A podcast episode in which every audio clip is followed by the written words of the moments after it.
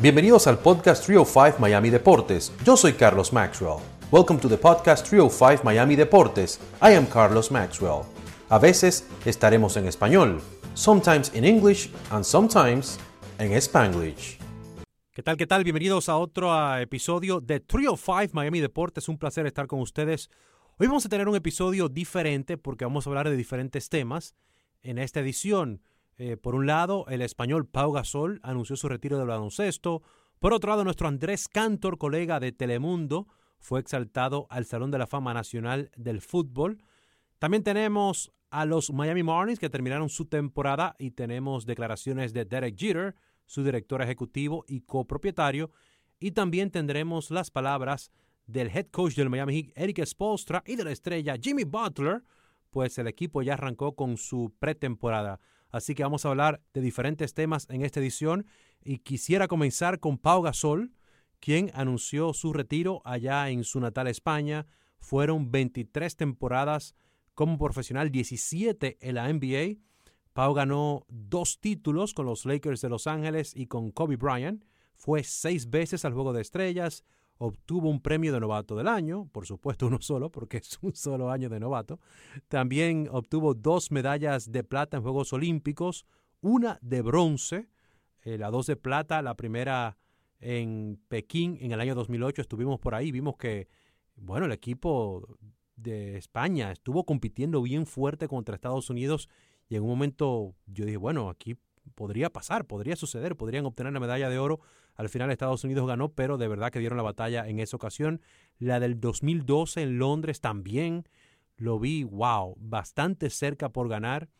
Eh, estuve en ese partido, tuve la oportunidad de ir y vi eh, cómo los jugadores de España luego tras bastidores estaban bastante tristes porque sabían que que hubiesen podido tener la oportunidad. Recuerdo que, que saludé a Pau, eh, lo entrevisté a él, al igual que a Mark después del partido. Eh, siempre muy afables, muy amables ambos. Y, nada, cuando fueron a tomar la medalla, la fueron a tomar con todo su corazón. Eh, saludaron con mucho aprecio a los jugadores de Estados Unidos. Y bueno, también tuve la oportunidad de, ir al partido ahí. Y ahí fui como fanático a la, a la del 2016, cuando ganó la medalla de bronce. Eh, estuve cubriendo también los Juegos Olímpicos para Telemundo y otras estaciones. Y fui como fanático y ahí lo vi, le grité, Pau, felicidades y eso. Eh, después del partido ya él estaba muy contento por haber obtenido esa medalla. Pau también eh, ganó un oro mundial con, con la selección de, de, España. Tiene tres oros en Eurobásquet, dos bronces en Eurobásquet, tres títulos de la Liga Española, incluyendo el más reciente cuando regresó al Barcelona y también una Copa del Rey. Incluso el día que anunció eh, su retiro, que fue el, martes, eh, hoy que publicamos esto es miércoles 6 de octubre, se retiró el martes 5 de octubre. en el partido celebrado en el Palau, en el partido de baloncesto del equipo de Barcelona, al minuto 16, como es el número de Pau, detuvieron el partido y, y dieron aplausos para celebrar lo que, lo que ha sido su carrera y el significado de su carrera para el mundo del baloncesto. Vamos a escuchar a Pau Gasol y lo que fue el anuncio de su retiro. Sopesándolo todo, ¿no? Y um, hoy estoy aquí para comunicaros que más o menos lo que ya uh, habéis podido anticipar, ¿no? Que um, me voy a retirar del baloncesto profesional. Uh, y es una decisión difícil, como os podéis imaginar, um, después de tantísimos años, pero es una decisión meditada y, bueno, hay que cambiar un poco ah, de, marcha y también ah, saber disfrutar, ¿no? Y yo creo que una de las cosas que quería también era acabar jugando y disfrutando, no, no por una lesión, no en, uh, no en muletas y con operaciones, ¿no? Así que muy agradecido a todos los que habéis contribuido a que eso fuera una realidad haber ganado una liga más con el Barça, con el, el club que, empezamos a jugar. Empecé a jugar yo a los 16 años y debuté con 18. Mm, y luego jugar unos quintos Juegos Olímpicos con mis compañeros. Uh, bueno, es algo muy especial. Así que muchas gracias.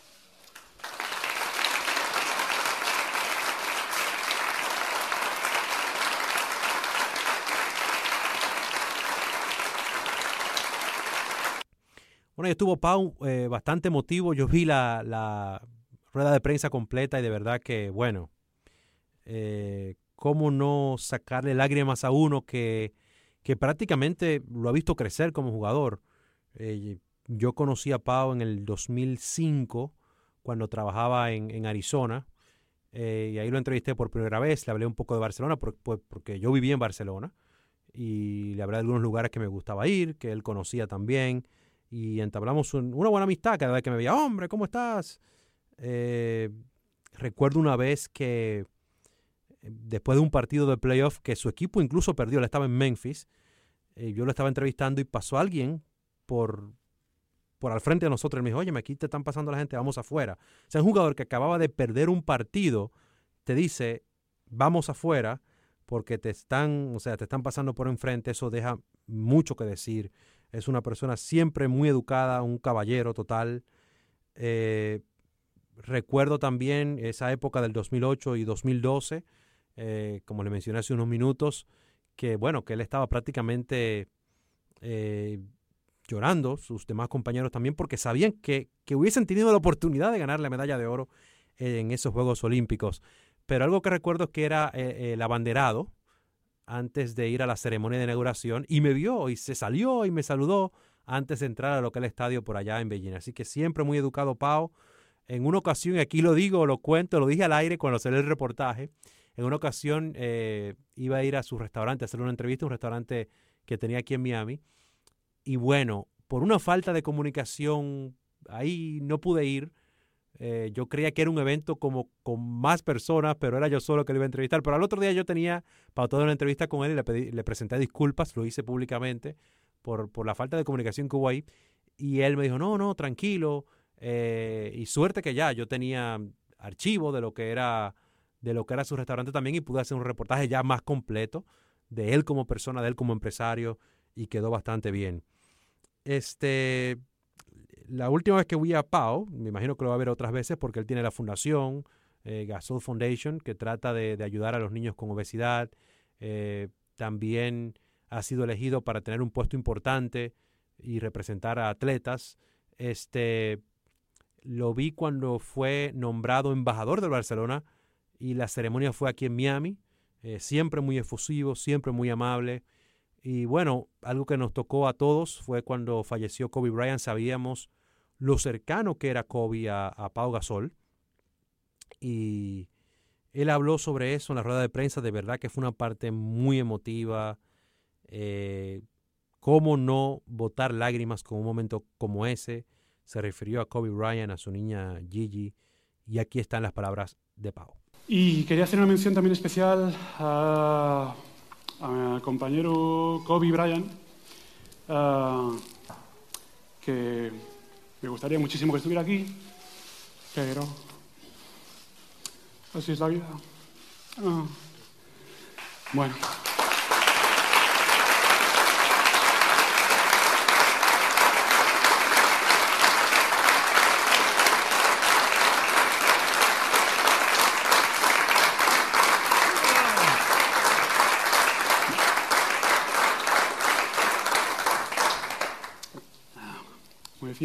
La, vida es muy injusta a veces. Y echamos mucho de menos tanto a él como a su hija Gigi. Eh, pero me enseñó a ser un, mejor líder, un mejor competidor, lo que significaba ser realmente eh, un ganador. Así que, aparte que, bueno, yo siempre lo, he considerado como, como un hermano mayor. Así que gracias, Kobe. Bueno, fueron dos títulos del lado de, Kobe Bryant. Eh, recuerdo ese primer partido con los Lakers cuando fue cambiado de Memphis a, Los Ángeles, que el entrenador Phil Jackson le dio muchísima oportunidad de minutos. Y después del encuentro, cuando estaban entrevistando a, Pau, Kobe se le acerca y le dice, me gusta, me gusta. Se lo dijo en español. Kobe sí manejaba el español, eh, manejaba el italiano también. Y eh, bueno, y una vez aquí en Miami lo entrevistamos cuando presentó unos tenis, unas zapatillas, como le dicen también y, nos habló en español, nos dio la entrevista en español, siempre también muy amable eh, Kobe Bryant. Algo que le preguntaron en esa rueda de prensa donde hubo representantes de los medios tanto de allá en España, físicamente, donde estaba Pau, como de manera virtual, Eh, alguien le preguntó que qué le ha faltado, que si tenía alguna espinita. Y la respuesta de Pau me encantó. Aquí está. A ver, al final títulos y eh, medallas me hubiera gustado ganarlas todas, pero así no va la vida ni el deporte, ¿no? entonces, creo que al final cuando lo das todo y, y trabajas y te entregas, no te tiene que quedar ninguna espina. pero al final valoras lo que has conseguido y, sigues adelante. No, no, no, hay que darle muchas más vueltas a lo que no se ha podido hacer, no se ha podido conseguir. No depende todo de ti. Eh, entonces, eh, simplemente eso. Eh, he, podido ganar muchas cosas de las cuales estoy muy agradecido. no pienso en lo que no he hecho, lo que no he conseguido, lo que me ha faltado. Esa no es mi filosofía de vida. Esa no es mi mentalidad. Bueno, felicidades a Pau Gasol, a, su familia. De verdad que le apreciamos mucho. Siempre un caballero, eh, siempre una gran persona. Recuerdo una vez también que me habló del curso que hizo en Harvard que se llama The Business of Entertainment, Media and Sports, el negocio del entretenimiento, los medios y los deportes. Y bueno, lo hizo y, hasta me inspiró y fui gracias a él. Y la profesora Anita Elbers, eh, bueno, Anita Elbers, sí, eh, todavía no logro descifrar cómo se pronuncia el nombre de Anita. Anita, so sorry, my friend. Lo siento mucho, Anita. Eh, Anita me hablaba muy bien de Pau, de cómo, de cuáles eran los casos que le gustaban, uno que se hizo de una ópera. Así que un tipo súper culto, ha escrito libros. Felicidades a Pau y yo sé que todo lo que haga, todo lo que haga, lo hará muy bien. Felicidades a Pau Gasol. Bueno, y ahora tenemos que hablar, señores, de nuestro colega Andrés Cantor una de las voces más populares del mundo del fútbol a nivel mundial. Eh, Andrés fue exaltado al Salón de la Fama Nacional del Fútbol de Estados Unidos en Frisco, Texas. Él tiene casi 35 años en los medios, tiene 20 con nuestra cadena Telemundo, ha narrado más de 20 mil goles, ha ganado 6 premios Emmy. Y recuerdo, señores, que Andrés fue el primer invitado de nuestro podcast Trio 5 Miami Deportes. Este, aquí están sus palabras eh, de cuando recibió el premio y cuando habló con nuestra cadena Telemundo. Una sensación rara, distinta, eh, sabiendo que este premio obviamente viene conmigo a casa, pero que también mi nombre queda inmortalizado en las paredes de este hermoso Salón de la Fama del Fútbol de Estados Unidos, es, muy fuerte, es muy movilizador. Mi nombre está aquí, estar aquí como el legado de, lo que hemos hecho en, una carrera en, la televisión hispana, me enorgullece ser el primer hispano parlante en entrar eh, al Salón de la Fama y ojalá que esto también eh, sea el comienzo y que abra puertas para que siga siendo reconocida nuestra industria. Bueno, y otro que habló con Andrés por allá en Frisco, Texas, fue nuestro colega Eric Mora de la estación local de Dallas, de Telemundo. Y aquí está esa entrevista con Eric Mora. Increíble, la verdad es, estoy viviendo un sueño. Este, la fecha estaba puesta ya desde hace mucho, no quise pensar y, vivir el momento y bueno, el momento ha llegado y la verdad que estoy sintiendo cosas muy lindas, de, obviamente de, haber llegado a este Salón de la Fama, este, que no es fácil y, con el agradecimiento a la gente obviamente que, me ha apoyado en mi carrera durante tanto tiempo este, y a toda la gente obviamente que me ha permitido entrar a sus hogares por por tantos años. Más de 36 años, si no me equivoco, ya en los medios de comunicación, más de 20 en Telemundo. ¿Qué ha sido lo más complicado en toda esa carrera? No, complicado no mucho, la verdad. Es, eh, yo siempre digo que soy un privilegiado, o sea, me pagan para hacer lo que a mí más me gusta, que es relatar partidos de fútbol. Obviamente hay días más complicados que otros, hay productores que me gritan en el oído permanentemente y me, eh, me dicen que, ya no tengo más tiempo, no, pero al margen de, del hogaje del oficio que bien conoces, complicado la verdad que, no mucho. Es, eh, para mí siempre lo dije, el primer día que empecé a trabajar en los medios y en la televisión sobre todo, que para mí el día más lindo de la semana es eh, el domingo o el sábado, el día que me toca ir a narrar un juego. Ese es el día más lindo y el que más espero dejas tu país, que lo amas con todo tu corazón, llegas a Estados Unidos donde el fútbol no se conocía tanto como, como se conoce hoy en día. Has lidiado con el acento, con un idioma nuevo y hay mucha gente que tiene miedo, mucha gente que no se anima. ¿Qué le dices tú a todos ellos?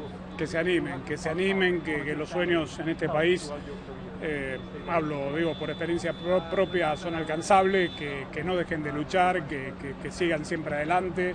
Que, se, que traten de superarse, de mejorarse, de estudiar y de perseguir los sueños. Eh, no, hay, no hay acento, no hay pasaporte, no hay nacionalidad que nos pueda detener sobre todo en este momento que nos toca vivir aquí en Estados Unidos a la comunidad hispana, que es cada vez más fuerte y más influyente, que, sigan y persigan sus sueños porque eh, los van a lograr alcanzar. Hace tiempo te hice una entrevista vía satélite y te pregunté qué legado te gustaría dejar. Ahorita estás prácticamente siendo inmortalizado. Mm. ¿Esperabas esto? No, no, para nada. La verdad que sabía de la existencia del, Salón de la Fama. Eh, jamás se me cruzó por la mente algún día estar aquí. Eh, pero bueno, no, agradecido a la gente que, sintió eh, que este reconocimiento eh, era, era para mí, eh, al, comité de votación, a toda la gente que, apoyó mi, candidatura para entrar aquí, luego a, los que me votaron, es un enorme honor para mí que, que me hayan elegido, sobre todo, como bien decías al principio, de ser el primer latino y ojalá que esto abra las puertas para que también se sigan fijando en nuestra comunidad latina que ha apoyado permanentemente el fútbol en Estados Unidos. Gracias a Eric por pasarnos eh, la entrevista con Andrés Cantor por allá en Frisco, así que estamos muy contentos por Andrés. Que sigan los éxitos y recuerde que Telemundo es la casa de la Copa Mundial de la FIFA Qatar 2022 y la casa de la Copa Mundial de la FIFA United 2026, ya que es una combinación de Estados Unidos, Canadá y México para esa fecha. Otro que fue exaltado el mismo día que, Andrés Cantor fue el ex seleccionado de Estados Unidos, Carlos Bocanegra, y aquí están sus palabras. Sí, mi corazón es eh, muy orgulloso. Ah, no, estoy aquí con mi familia, mi padre, uh, mi hermano. Ah, no, es un momento que puedo ver en, la pasada y, más pensando en la carrera, y, pero no sé cómo se dice, pero dar gracias a mi familia y, todos mis amigos que, me aporten, the support, yeah, they supported me for uh, mi carrera, entonces es un buen momento. Y otro exaltado en esa ceremonia también fue el exjugador de la MLS, Jaime Moreno, nativo de Bolivia. Vamos a escucharle. Muy contento. Eh, creo que esto hace que se abra la puerta para ahora para todos los que vinimos con un sueño a este país y, y a pesar de no ser americano, muy agradecido con este país por, por haberme dado la oportunidad de demostrar mi fútbol.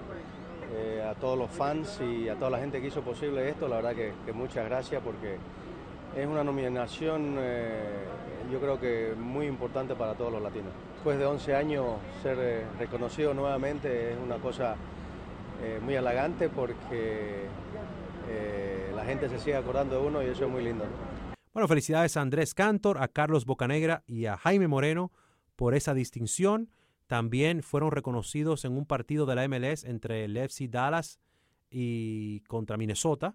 El equipo de Minnesota en el medio tiempo eh, recibieron una gran ovación, fueron presentados, eh, colocaron eh, sus imágenes en pantallas gigantes, así que gran reconocimiento en un partido de la MLS por igual.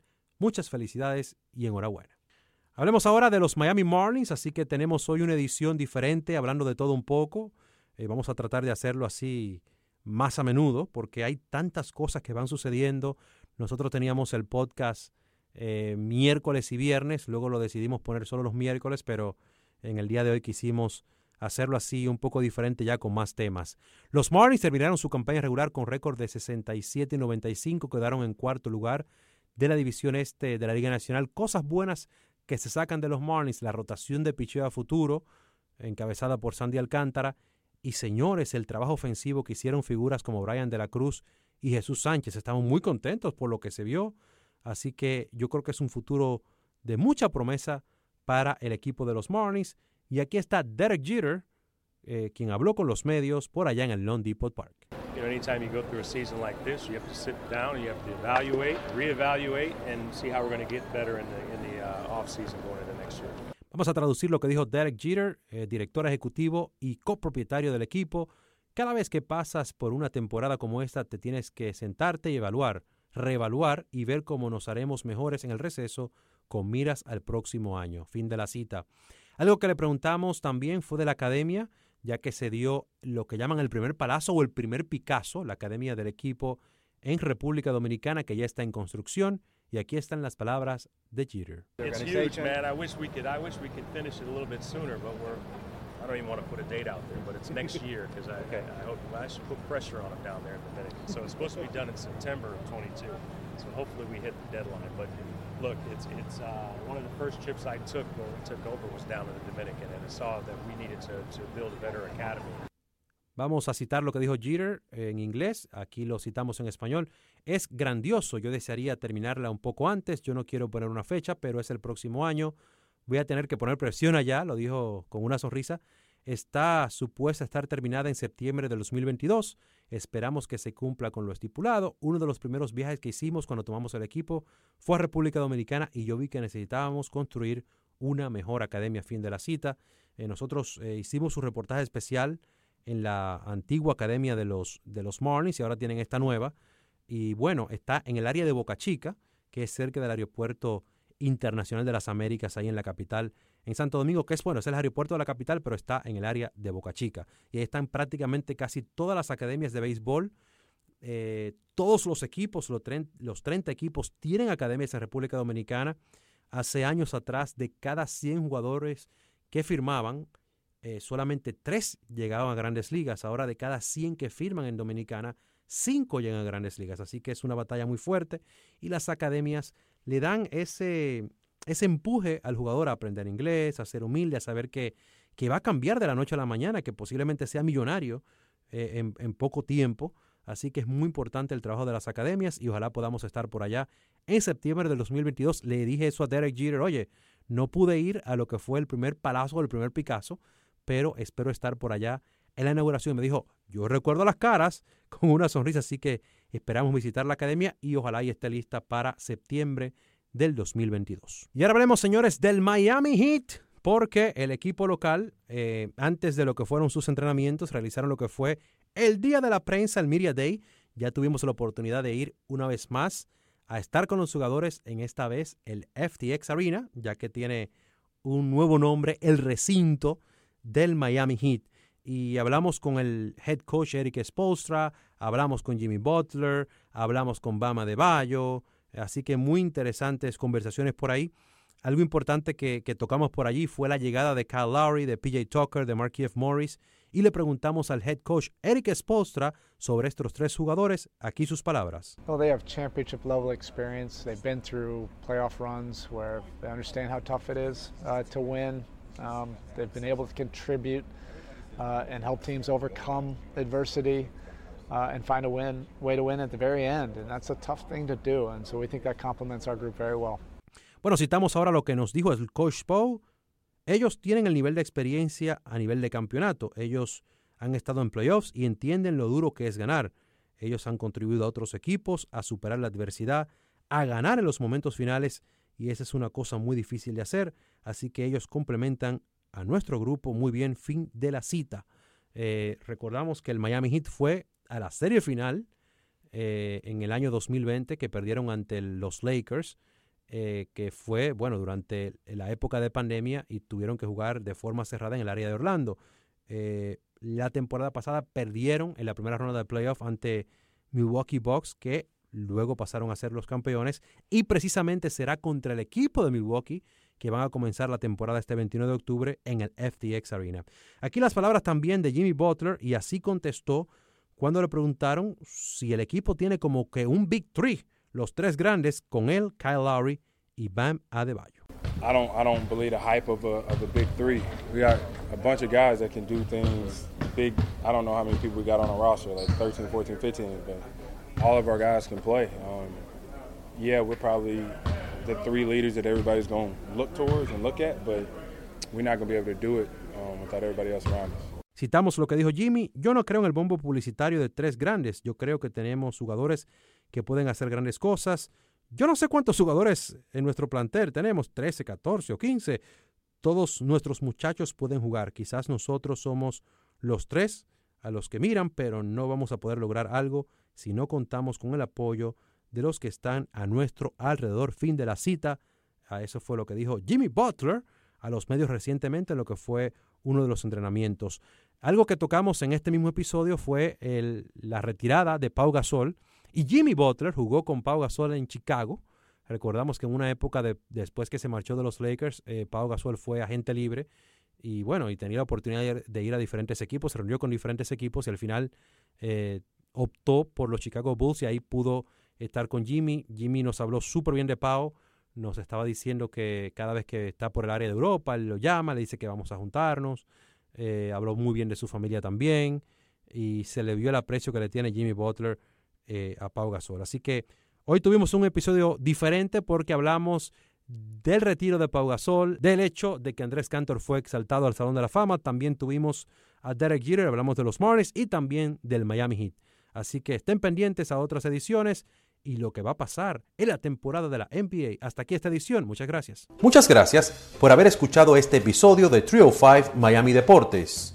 Until next time.